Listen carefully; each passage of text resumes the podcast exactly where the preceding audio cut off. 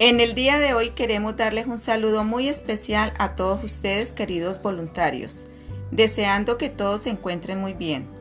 En esta oportunidad venimos a ustedes con un tema muy interesante, el cual estamos seguros y les va a ser de mucha utilidad, no solo para ser aplicado en el desarrollo de las actividades o jornadas de apoyo, sino también estamos seguros que será una herramienta útil para aplicar en su diario de vida.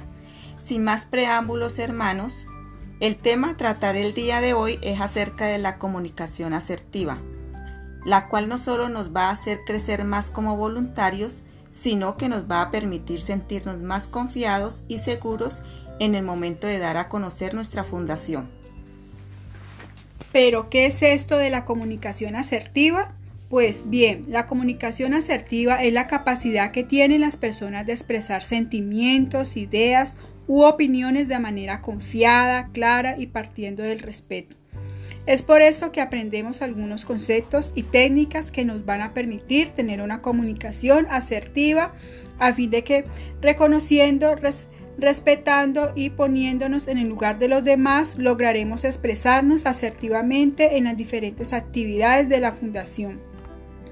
Cuando nosotros logramos desarrollar la habilidad de comunicarnos de forma asertiva, podemos llevar a cabo mejor nuestro trabajo. Lograremos la capacidad de influir, escuchar y ser escuchados.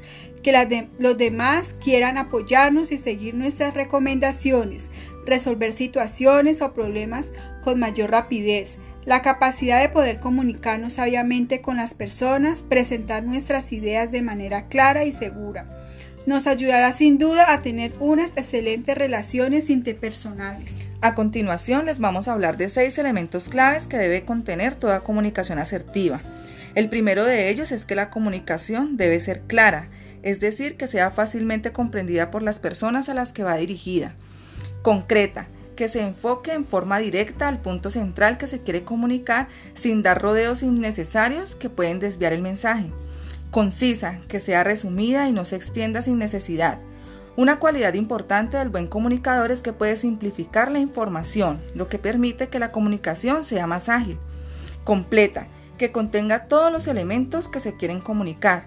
Para hacer esta revisión puede verificarse si la comunicación se ha respondido a interrogantes qué, quién, cómo, cuándo, dónde, por qué, coherente, que las ideas que integren la comunicación estén correctamente entrelazadas.